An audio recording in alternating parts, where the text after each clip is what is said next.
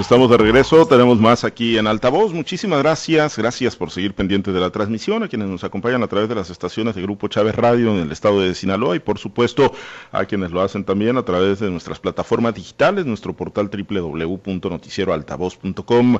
Estamos también en nuestra plataforma de Facebook Live. Muchas gracias eh, por estar también presentes ahí en Facebook Noticiero Altavoz, así nos encuentra en nuestra fanpage y gracias por sus mensajes, por eh, pues toda la interacción que tienen con nosotros nosotros esta mañana. Vamos a nuestra mesa de análisis. Saludo con gusto en este arranque de semana Jorge Luis Telles. Jorge Luis, muy buenos días. Buenos días, Pablo César. Muy buenos días a Francisco Chiquete, Osvaldo Villaseñor, a todo tu auditorio allá en el centro norte, norte de nuestra entidad. Muchas gracias, eh, Jorge Luis. Saludo también a Francisco Chiquete en el sur del estado. Francisco, muy buenos días. Buenos días, Pablo César, a Jorge Luis, a Osvaldo y a todos los que nos hacen el favor de escucharnos. Gracias, Osvaldo Villaseñor. Muy buenos días. Excelente inicio de semana. Muy buenos días, Pablo César. Buenos días, Chiquete, Jorge Luis. ¿Listos? Gracias. Eh, el sábado, bueno, el fin de semana, ¿no? Fue muy movido en cuanto a renuncia, separación de eh, sus cargos de los quienes tienen aspiraciones político-partidistas, algunos que, que, ya traen, por supuesto, candidaturas en las bolsas, aunque eso ya no da garantía de nada, tomando en cuenta lo que ocurrió en el municipio de Guasave. Eh, y bueno, pues ya, ya tramitaron sus licencias, y particularmente en el Frente de Morena, en el Frente del Movimiento de Regeneración Nacional, pues muchos van literalmente a la aventura en virtud de que todavía no hay una definición clara, bueno, no hay una definición sobre a quiénes va a postular el partido del presidente Andrés Manuel López Obrador para contender por las alcaldías, por las diputaciones locales, por las diputaciones federales y por eh, regidurías, sindicaturas de procuración, los alcaldes de los principales municipios del estado, el caso de Ahome con Billy Chapman, de Guasave con Aurelia Leal, de Culiacán con Estrada Ferreiro, de Mazatlán con el químico Benítez, también por allá en Y en muchos ayuntamientos pues ya se quedaron sin sus presidentes municipales, eh, hay alcaldes provisionales, alcaldesas provisionales y bueno, en una incertidumbre muy grande Jorge Luis porque no terminan por, por llegar las eh, definiciones, hay jaloneos fuertes, hay patadas como se dice coloquialmente por abajo de la mesa, pero eh, pues no se sabe, ¿no? A ciencia cierta, pues eh, si se están haciendo encuestas, si realmente se están haciendo esas auscultaciones, eh, quién va a ser el vocero y quién va pues a dar claridad, ¿no? Sobre lo que va a ocurrir en Morena, Jorge Luis, y bueno, pues mientras tanto, pues ya, ya muchos ayuntamientos se quedaron sin sus alcaldes y, sus, y sin sus alcaldesas a la expectativa de ser tomados en cuenta, Jorge Luis. Sí, buenos días de nuevo. Bueno, de acuerdo a la, a la lista que divulgó la página oficial del Congreso del Estado por 26 los, diputados que, que pidieron licencia el viernes próximo pasado, inmediatamente después de que se, se da el trámite para la municipalización del Dorado y San José Ríos. Pero se habla de que, que son más, que la lista supera los 30. Bueno, yo me voy con la lista que divulga el Congreso, fueron 26, de esos 26 son 15 de Morena, son 5 del PRI, la diputada del Paz, Angélica Díaz, del PRD, dos del PT, el independiente Chenel Valenzuela y el diputado sin partido, que es el Fernando, Fernando Mascareño. Pues sí, como tú dices, muchos de ellos están buscando la reelección, otros quieren ser candidatos a presidentes municipales, algunos candidatos a diputados federales y otros que se conforman con, van, algunos que pueden, pueden ir también como candidatos a síndicos procuradores y otros más que se van a conformar con ser candidatos a regidores de sus respectivos ayuntamientos. La situación está en que Morena no define, no define las cosas, entonces esta incertidumbre que hay entre ellos, pues los obliga a tomar esta, esta decisión, ¿por qué? Porque si no lo hubieran hecho el día el día 5, no hubieran quedado legalmente aptos para, para ser candidatos a cualquier puesto de representación popular, de todos los que están en juego el domingo 6, de junio, que ya está muy cerca.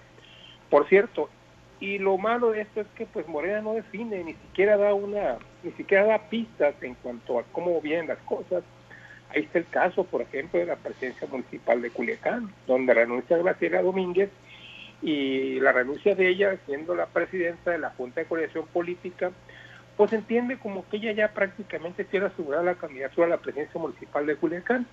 Pero pues eh, lo mismo se puede pensar por la renuncia de Jesús Estrada Ferreiro, él también no renuncia a licencia, él también se licencia, y bueno, pues también podría pensarse lo mismo, ya tiene asegurada la, la reelección, y está la diputada Melanie Villegas y el diputado Pedro Villegas Lobo. Y está por ahí también que no está en este grupo Gerardo Vargas Landeros que, aunque ya no ha aparecido tanto en las redes sociales sospechosamente pero pues ahí sí como como candidato la renuncia del Paz de Angélica Díaz Quiñones a mí me Angélica mm, de Cuen, Angélica Díaz de Cuen me da a pensar que podría ser nuevamente en reelecta a, la, a, la, a, una, a una diputación. En el caso de los demás, bueno, no es, no sé a qué puestos se hayan registrado, pero evidentemente se registró algún puesto.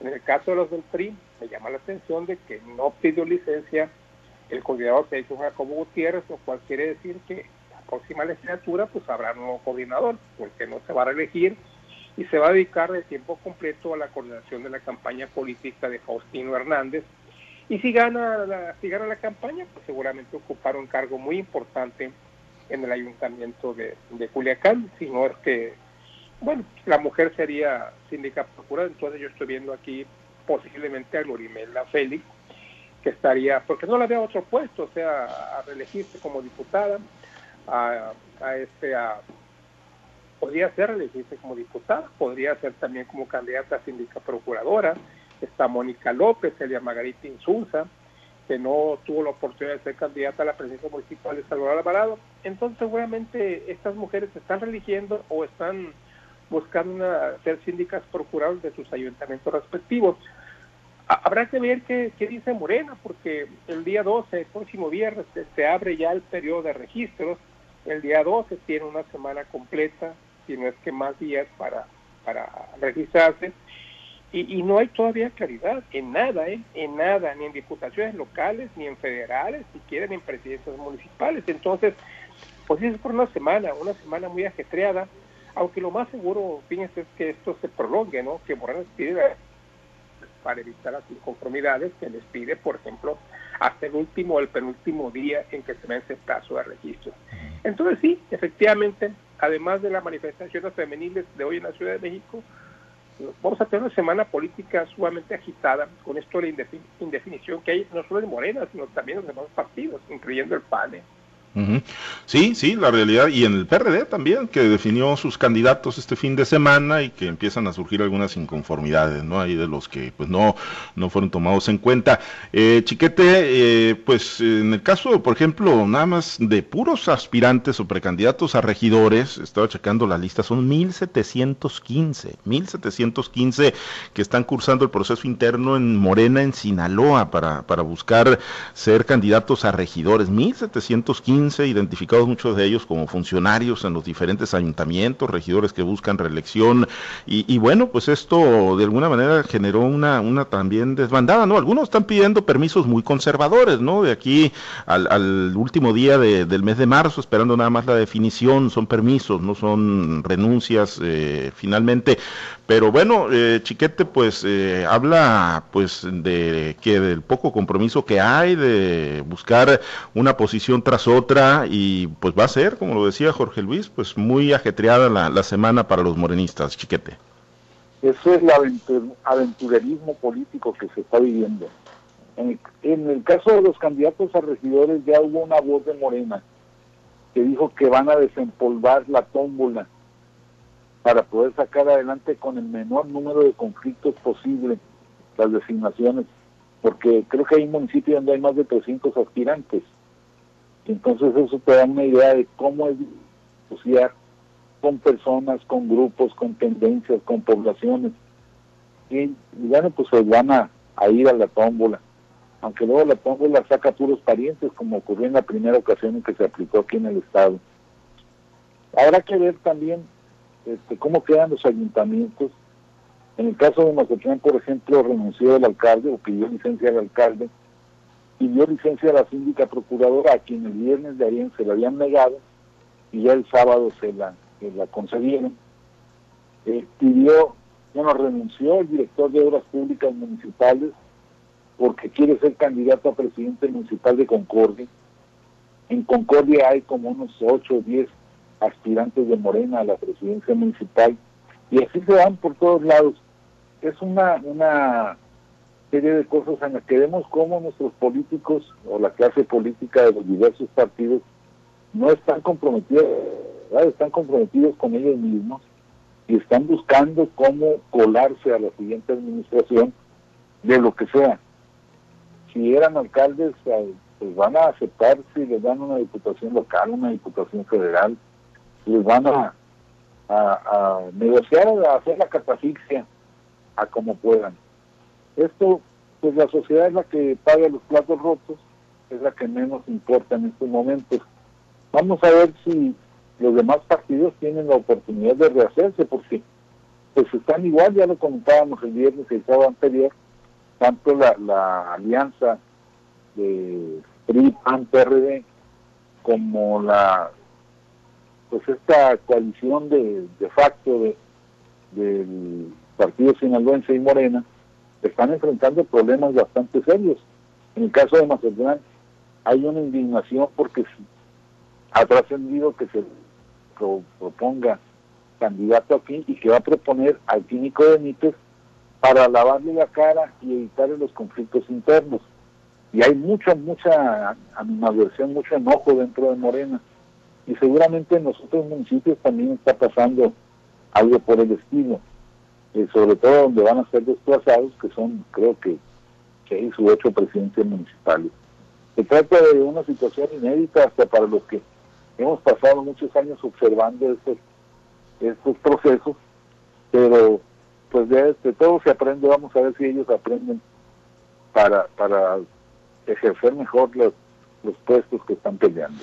Pues sí, sí, sí, va a ser eh, muy movida y sí, son, son, eh, son pues casi dos mil, ¿no? Los que aspiran a ser regidores, son casi 200 los que aspiran a ser eh, candidatos a las presidencias municipales, a las 18 presidencias municipales de Sinaloa, y hay cientos de registrados también para las diputaciones locales y para las sindicaturas de procuración, y, el, y está el, aventurismo, como lo definía Chiquete hace unos momentos, que por ejemplo, tengo entendido que una de las curules en San Lázaro, una de las diputaciones federales, pues quedó totalmente acéfala, porque la titular o la propietaria, que es Lucinda Sandoval, de Guasave, por cierto, ella solicitó licencia porque está cursando el proceso interno para la Diputación Local por el Distrito 08 y eh, la suplente, que es Damaris Osuna, está cursando el proceso para la eh, como precandidata a la presidencia municipal. Entonces, bueno, se va Lucinda Sandoval, solicita licencia para estar en condiciones, si es que la postulan a la Diputación Local por el Distrito 08 y la suplente pues dice, no, yo tampoco puedo asumir eh, la curul, no puedo llegar a San Lázaro, no puedo rendir protesta porque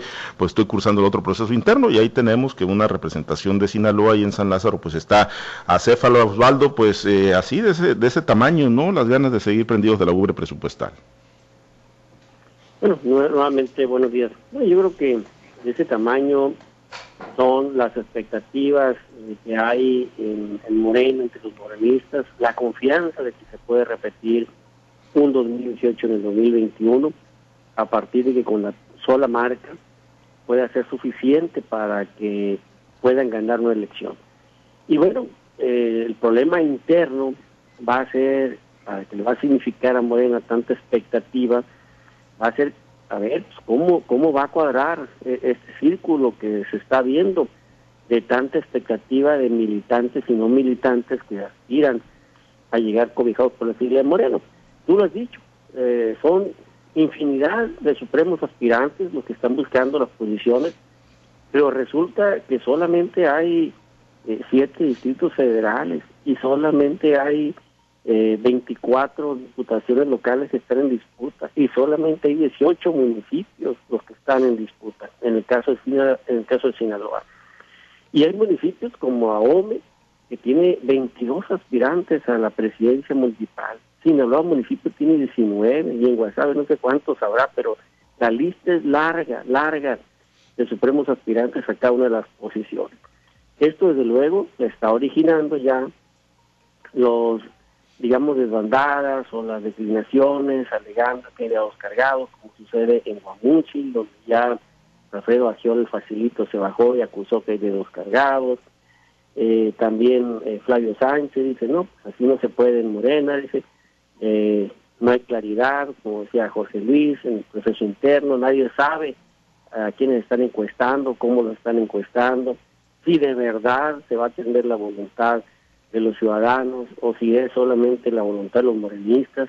El cuento es que hay mucha, mucho jaloneo al interior de Morena y no se ve que va a haber un parto, un parto que sea normal, tranquilo, eh, de las definiciones de sus candidatos. Y eso te ve, va a jugar, va a jugar a favor o va a jugar en contra, dependiendo el resultado que se tenga de la operación de postulación de candidatos. Por lo pronto, innegable, la expectativa en Morena es muy grande y de ese tamaño pues es el número de apuntados. ¿Cómo le van a hacer para dejar solamente 18, 24 y 7?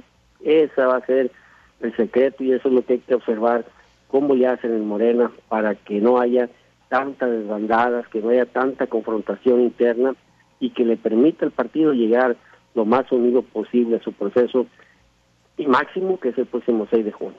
Pues sí, se ve que va a ser un, se anticipa que será un parto doloroso ahí en Morena, pues pendientes esta semana va a estar eh, muy, muy movida con las definiciones que se tomen y también en la otra coalición, ¿no? Si finalmente se siguen concretando candidaturas comunes y siguen también tomándose decisiones complicadas y dolorosas, ¿no? Como lo que ocurrió la semana pasada en Guasave con el retiro de la candidatura Diana Armenta. Bueno, y, en el tema de las mujeres, eh, Jorge Luis, pues nos despedíamos el sábado, ¿no? Hablando de esta gran muralla metálica que levantó levantó el gobierno federal, allí el presidente, el gobierno del presidente López Obrador, eh, para murallar Palacio Nacional, pues llegaron las mujeres, lo convirtieron literalmente en un memorial, ahí se están realizando ya algunas manifestaciones, lo, fuerte de las expresiones se anticipa para la tarde, pero yo creo que lo de ayer ya fue muy, muy contundente, ¿no? Cómo pues lo convierten en un memorial, cómo inscriben ahí los nombres de muchas mujeres que lamentablemente han perdido la vida por la violencia que, que se sigue generando en contra de ellas en nuestro país y además con la proyección ¿no? De estos eh, grandes mensajes, México feminicida, un violador no será gobernador, entre muchas otras cosas que han estado ocurriendo, y un presidente que parece pues no, no entender, ¿no? No entender la naturaleza de estas expresiones y de esta inconformidad, y que Jorge Luis pues sigue circunscribiendo el movimiento, pues muchas veces en, eh, eh, en ataques políticos, dice los conservadores, mis adversarios están utilizando el movimiento de las mujeres para atacarme, pues ya no entendió definitivamente Jorge Luis el presidente López Obrador las mujeres? Pues el presidente, como siempre, tiene su óptica muy particular de ver las cosas. No, este muro ya le dio la vuelta al mundo, el muro que se está construyendo alrededor del Palacio Nacional. Sin embargo, él sigue insistiendo que es el muro de la paz y que es el muro para proteger a las mujeres. Pues apenas el presidente se entiende, él y sus seguidores entienden el sentido de sus palabras. Pero definitivamente el escenario que, se perfila para el día de hoy no es, no es nada bueno. Eh. No es nada bueno. Eh. eso parece que ha encrespado más a las mujeres la, la instalación de, esta, de este muro alrededor del Palacio Nacional y edificios aledaños. La, la terquedad, el empecinamiento de mantener como candidato a Félix Salgado Macedonio y el alto número de feminicidios que se dieron el año pasado y que se siguen dando en lo que va de este 2021, pues son tres aspectos que alimentan alimentan de, en gran medida la, el desespero, la inquietud de las mujeres por evitar que se sigan cometiendo esta clase de agresiones contra las mujeres en todos los sentidos. Agresiones políticas, agresiones sexuales, agresiones domésticas, agresiones familiares. No es únicamente el feminicidio, es todo lo que de ello se deriva, lo que ha generado este clima de encrespamiento entre las mujeres. El día de hoy tengo entendido que son dos marchas las que están programadas, una que sale después de mediodía, eso de la una, una y media, dos de la tarde, y otra que sale a las cuatro, cinco, que parece ser que es la más eh, peligrosa de, las dos. El escenario, repito, no es nada bueno. Ya eh, he estado viendo imágenes desde muy temprano de mujeres que ya están llegando allá al monumento a la revolución a la columna de la independencia, que es donde van a salir de las marchas, y ya están haciendo pintas en los edificios alrededores. Definitivamente, pues em, yo en lo particular no comulgo con eso de que agredan nuestros monumentos históricos, porque en todos los países si algo cuidan sus, son sus monumentos históricos. Y los cuida no únicamente el gobierno, sino también la ciudadanía. Pero las mujeres dicen, al gobierno de México le interesa, le preocupa más que nosotras hagamos una pinta en el o sea, lo quitaron, o en cualquier otro monumento, en el de Cotemo, que está ahí en Reforma y en Reforma Insurgentes, en el que tú quieras, que la vida de las mujeres. Entonces, ¿cómo? ¿Cómo esto no nos va a encrespar más? Si al gobierno le interesa más proteger un monumento que proteger la vida de las mujeres. Entonces son criterios muy encontrados, muy encontrados que hacen tirante la situación. La verdad, deseo que no, pero yo en lo particular, en lo particular, siento que va a haber alto índice de violencia. Ojalá y que no, y yo rezaría por eso, pero la situación creo que no está para menos. Ojalá, ojalá que no, que no se den pues expresiones de violencia y sobre todo que no tengamos pues saldos más fatales de los que lamentablemente se han tenido ya por la violencia común, chiquete, pero bueno, el presidente quedó pues ahora sí literalmente atrapado entre su miedo y entre la propia valla que mandó a poner ahí en Palacio Nacional. Sí, llego ya unos comentarios en el sentido de que el presidente que prometió estar cerca de su pueblo se encerró para no, no tener contacto con esas expresiones de protesta. Es de veras muy, lamentable, muy penoso que un presidente de la República no entienda lo que está pasando, porque como dice ellos no entendió ya el presidente, sigue creyendo que se trata de politiquería, como él la llama, de que los conservadores están utilizando, dijo, al movimiento feminista para atacar a su gobierno. Es una verdadera pena que haya llegado al gobierno para creer que el gobierno es lo importante en esa sociedad y no la sociedad. Las mujeres tienen muchas razones para expresarse incluso violentamente. Igual que ellos, yo condenaba incluso las, eh, agresiones a la columna de la independencia, a Palacio Nacional. Pero que un gobierno que no entiende, que no las quiere oír, que no ha sido capaz de captar los mensajes que incluso dentro de sus propias filas han empezado a llegar, no solo con lo de Salgado Macedonio, sino con la forma en que se están atendiendo las cosas, pues necesita que se les acuda de otro modo. El, presidente dice en la mañana que no puede ser, incluso hay una, una línea para que los defensores oficiales de la cuarta transformación partiendo de algunas expresiones como la de que dicen que este gobierno es antifeminista y es el que tiene más mujeres en el gabinete. Y no se ha reflejado la presencia de las mujeres en el gabinete en beneficio de las mujeres de la sociedad. Incluso por el contrario ha habido expresiones muy fuertes, muy serias, como las dos veces que la secretaria de Gobernación ha dicho que la tienen como florero en las reuniones de seguridad pública, por ejemplo. Entonces, si con todas estas expresiones no lo han entendido, yo creo que ya no lo entendieron. Va a ser la misma relación del presidente con las mujeres y con la causa de las mujeres durante todo el resto de su sexenio. Sí, sí, la verdad que ya va a ser muy complicado, aunque el presidente Osvaldo dice, pues es que estas manifestaciones, y las circunscribe nada más eh, prácticamente al 2019 y al 2020, dice estas expresiones así eh, tan contundentes y tan fuertes, empezaron eh, ahora en mi administración, antes no se, no se registraban, me tocó escuchar al presidente pues tener una expresión en ese sentido, de verdad, es un movimiento que inició hoy con fines políticos, nada más para desestabilizar a su gobierno. No, definitivamente creo que el presidente trae una, una narrativa muy propia, muy adecuada a tratar de, plasmar una, una realidad que de verdad no existe. A ver, pero incluso pensando en que se hayan arreciado las manifestaciones en su gobierno, pues tiene una razón de ser también. A ver, entrando, entrando su gobierno, recordemos apenas el mes de febrero, 29 de febrero, el presidente ordena que se eh, cancele la asignación de recursos que van destinados a todos aquellos organismos que operaban albergues para mujeres maltratadas. Y había ya un presupuesto, en el, en un dinero eh, etiquetado en el presupuesto de esos para ese año. Sin embargo, el presidente dice naranjas, no hay recursos para las mujeres maltratadas. Y luego, inmediatamente después, el presidente ordena también quitar los apoyos a las guarderías para de, hijos de madres trabajadoras. Y eso no solamente puso en un predicamento la economía de esa familia, puso en predicamento la permanencia, si trabajaba o no podía trabajar la mamá, que tiene un hijo en edad de, de, guardería, puso en predicamento al resto de la familia porque el presidente dijo, nada mejor que los abuelos eh, cuiden a los nietos. Sí, pero los abuelos también tienen una vida, en dado caso de que existan los abuelos. Y entonces, eh, otro predicamento que también atentó contra la mujer. Y luego vinieron otros, otras, otras decisiones que atentaron contra las mujeres, desaparecer, por ejemplo, los programas de estímulos, de apoyos, eh, una tasa tasa preferencial crediticia para las mujeres, que era una conquista también de las mujeres emprendedoras, de las mujeres trabajadoras, todos los proyectos productivos para mujeres desaparecieron también. En fin, muchos de los programas que había que para fortalecer a la mujer, que en muchos de los casos ya también es jefa de familia, todos esos programas desaparecieron. Pues cómo no van a estar enojadas las mujeres con el presidente.